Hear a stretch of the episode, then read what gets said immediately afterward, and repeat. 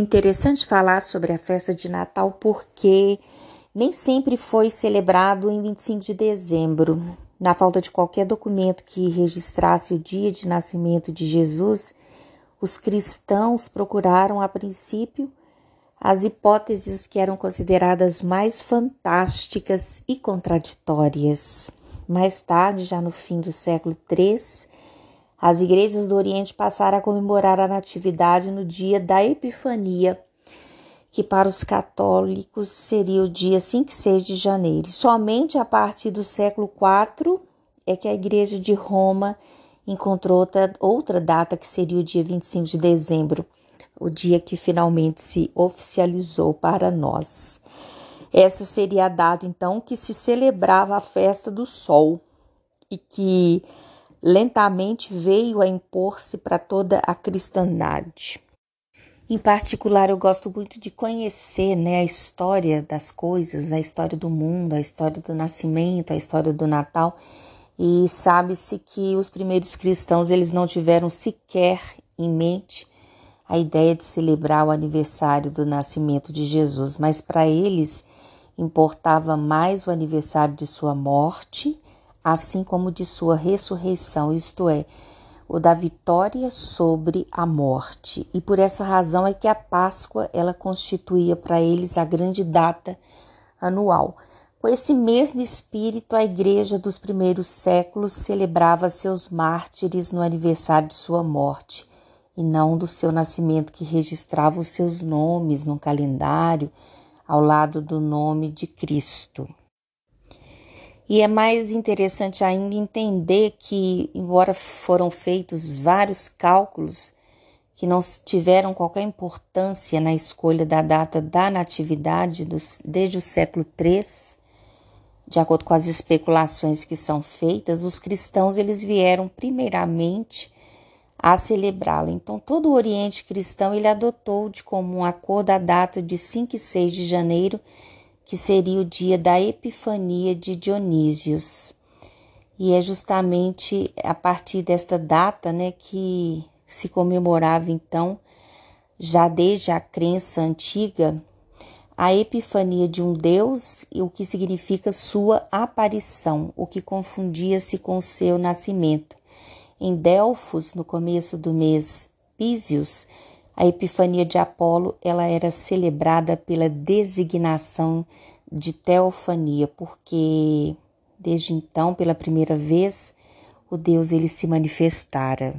O fato de comemorarmos o Natal em 25 de dezembro, ele se deve então à Igreja Romana, porque foi ela que exatamente começou também por celebrar o nascimento ao mesmo tempo que o batismo de Jesus no dia da Epifania, e foi somente no século IV que se transferiu a natividade para dia 25 de dezembro.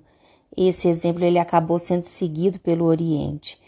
E justamente na escolha de 25 de dezembro é que houve mais uma vez a substituição de uma festa pagã por uma festa cristã.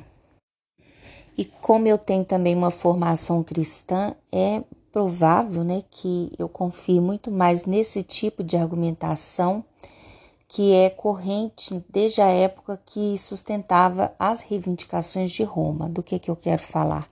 A data em que Maria concebeu, ela não poderia ser outra senão 25 de março, que é o aniversário da criação em razão de símbolos a que se apegavam os primeiros cristãos. Portanto, o nascimento de Cristo, ocorrido nove meses depois, ele se deu em 25 de dezembro. Além disso, João Batista ele nasceu seguramente a 25 de junho, que é o dia mais longo do ano, segundo o calendário juliano, uma vez que o próprio Batista ele declarou: "E preciso que ele cresça e que eu diminua" o Senhor, nascido seis meses depois, segundo o Evangelho de São Lucas, do capítulo 1, dos versículos de 26 a 56, e foi dada à luz, portanto, no dia 25 de dezembro. E essa festa de Natal, que é celebrada na Capadócia, ela veio a ser, após alguns anos, introduzida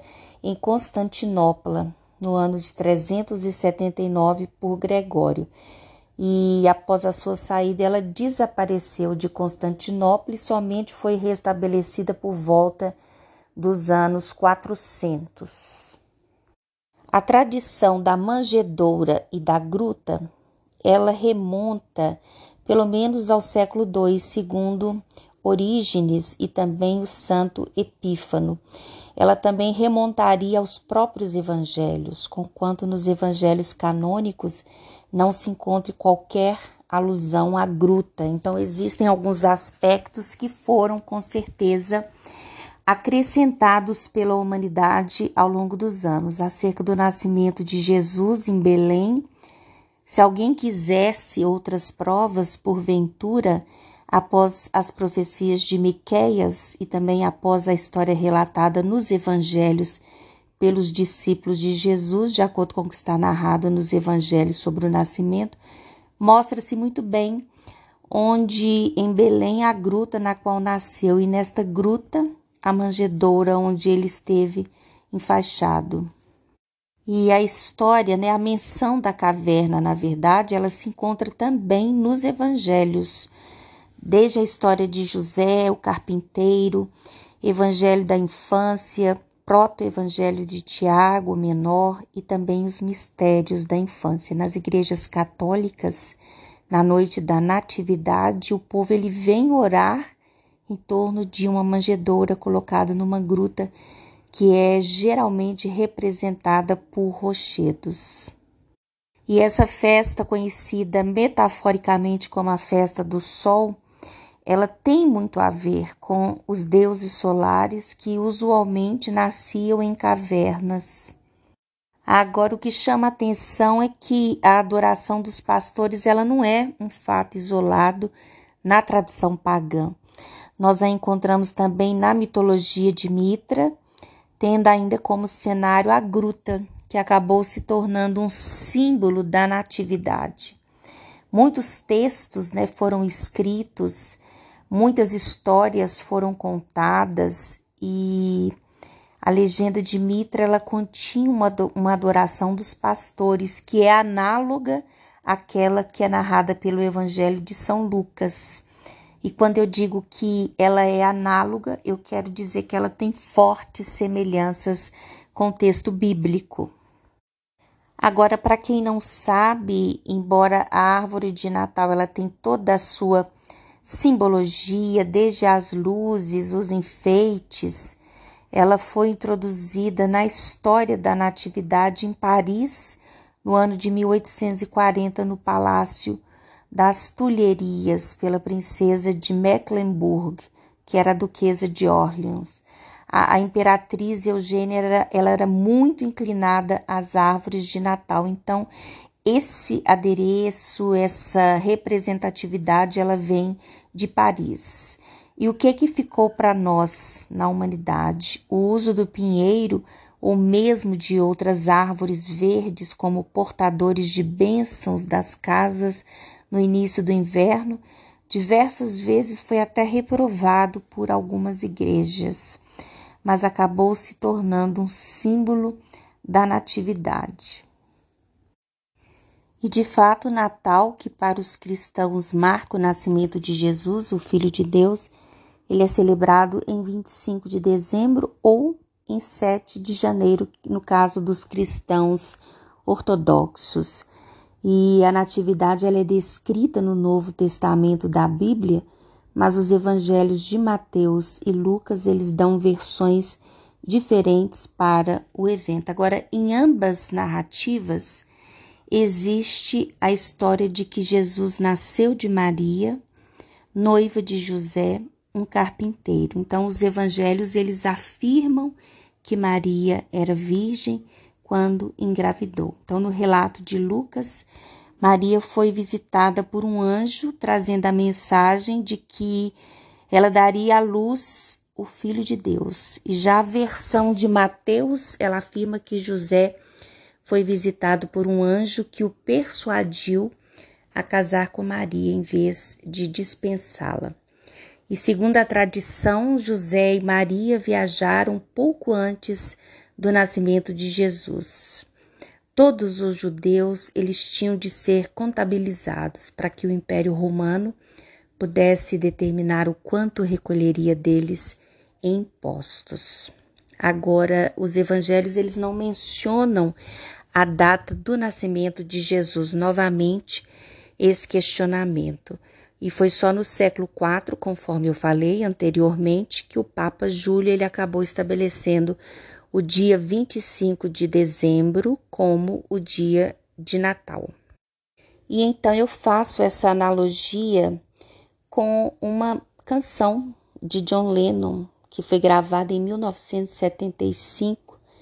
Então é Natal e o que você tem feito, né? Ele gravou Happy Christmas, What is Over, que se tornou uma das músicas mais importantes do Natal, com diferentes versões em todo o mundo. Ele começa sua música com um questionamento que, aliás, é bastante interessante. Então é Natal e o que você tem feito? Essa é uma questão muito pertinente que vem atravessando os vários natais que nós vivemos. Pode até parecer estranho falar sobre isso, mas de fato nós temos diferentes realidades que nos remetem ao dia 25 de dezembro. E acaba que a humanidade ela reconhece diferentes tipos de Natal. Primeiro seria o Natal cristão, que é o Natal que cultua a origem né, da o próprio nome do Natal, do próprio termo que vem do latim natalis, que é derivado do verbo nascor, que significa nascer. E com certeza o texto bíblico é ele que fundamenta esse primeiro Natal cristão. O segundo Natal seria o Natal da confraternização, que apesar de ser inspirado no que nós chamamos de Natal cristão, esse Natal da confraternização, ele não tem um caráter religioso.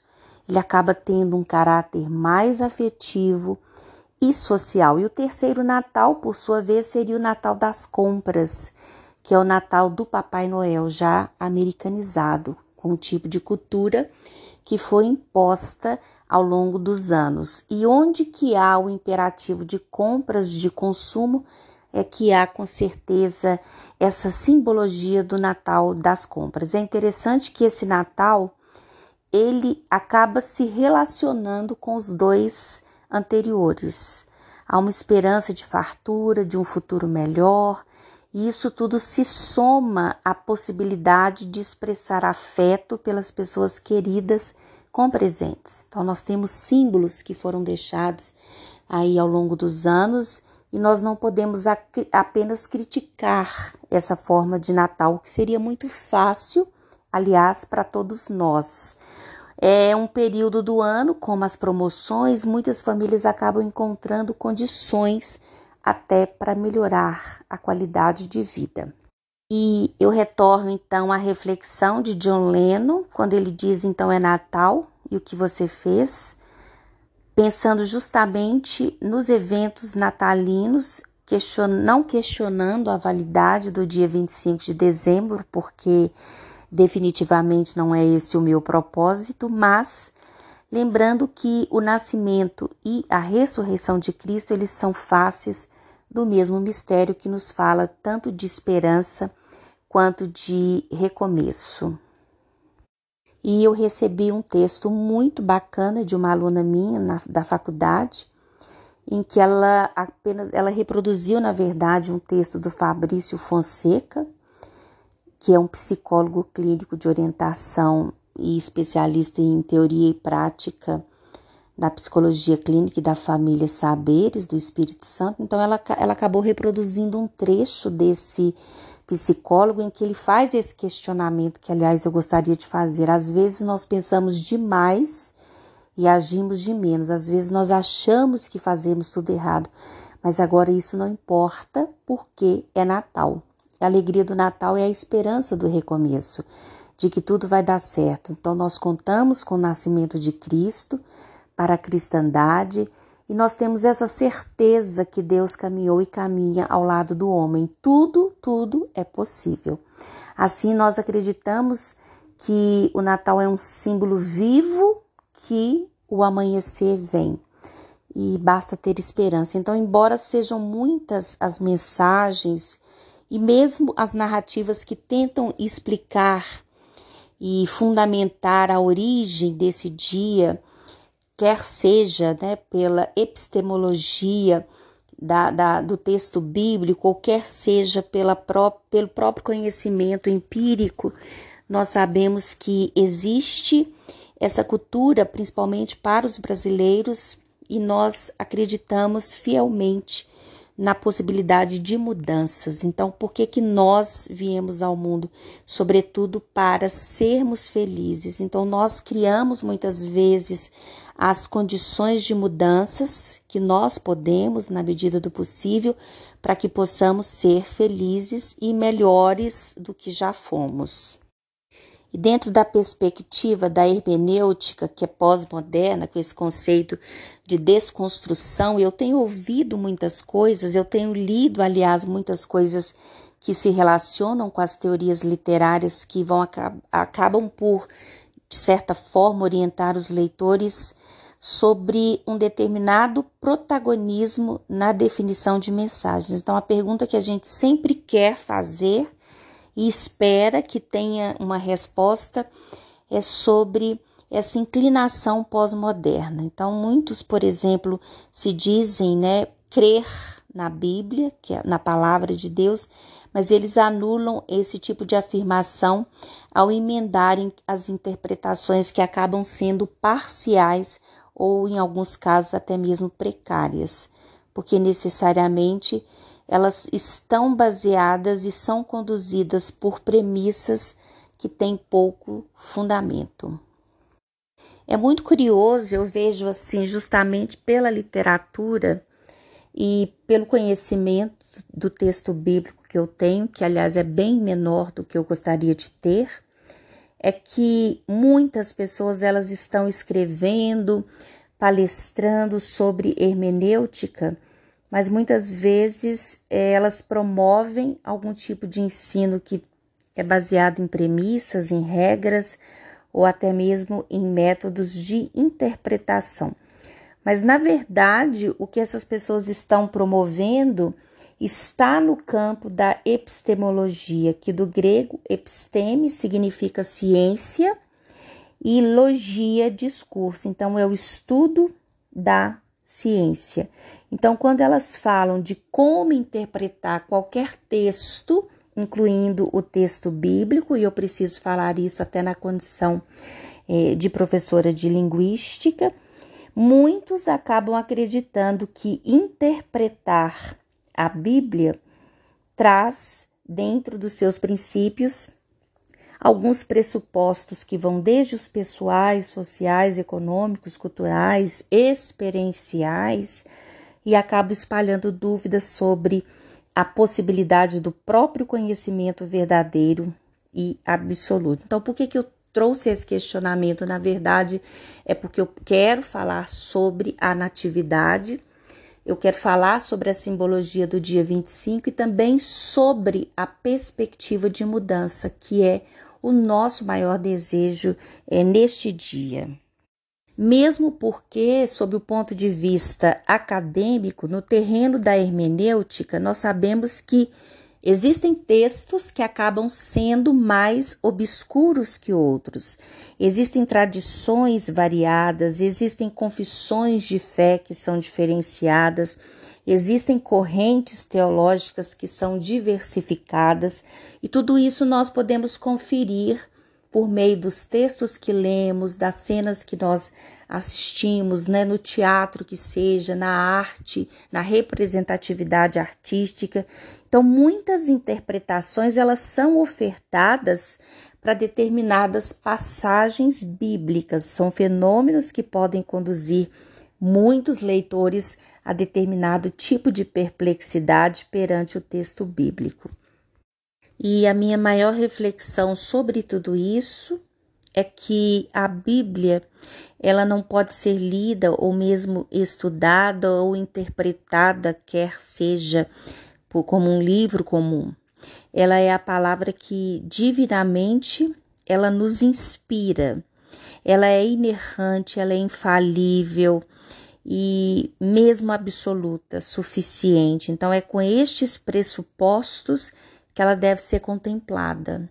Ela não é um texto comum, ela é um texto diferenciado. Então, com estes pressupostos é que o leitor ele pode sim encontrar fundamentos não só para ele fortalecer a sua própria fé, como também para que ele tenha condições de fazer interpretações que sejam bem fundamentadas.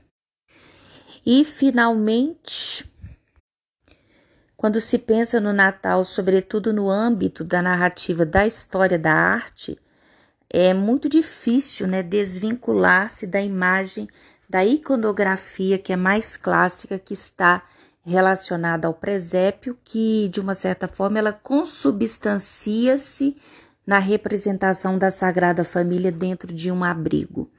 E isso tem sido habilmente representado por célebres obras-primas que foram figuradas no Ocidente. E para finalizar, o estilo que nós temos hoje do Natal, embora ele esteja entre a interpretação puramente artística ou mesmo pelo design comercial, nós sabemos que os temas mais célebres do nascimento de Cristo, como por exemplo as árvores de Natal, os querubins, presentes, doces, lareiras, que acabam dando origem a uma interpretação, é um evento que visa não decepcionar a expectativa do eu infantil, que é um destinatário. Então, por fim, essa ligação entre aquele feriado ele acabou concretizando-se de diferentes formas nos anos seguintes. E embora os cartões de Natal eles já estejam esquecidos há bastante tempo, principalmente com as ferramentas tecnológicas que acabaram substituindo os cartões de Natal, vale a pena retomar para desvendar outros critérios e mesmo alguns tipos de aspectos artísticos, como por exemplo em Salvador Dali, que vê o pintor espanhol empregado na criação.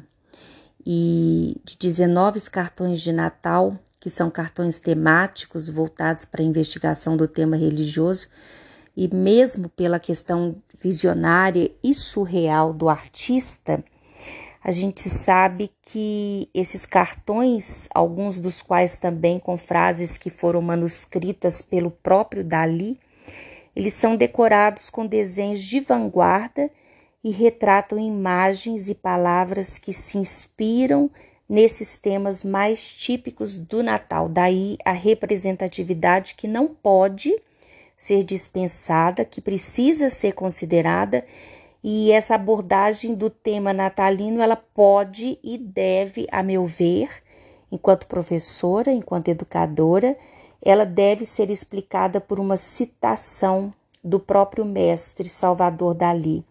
Quem não quer imitar não produz nada.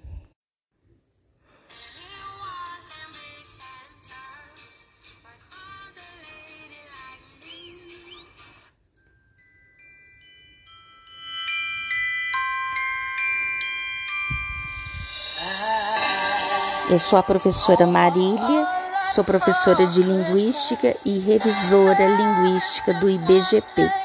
Feliz Natal!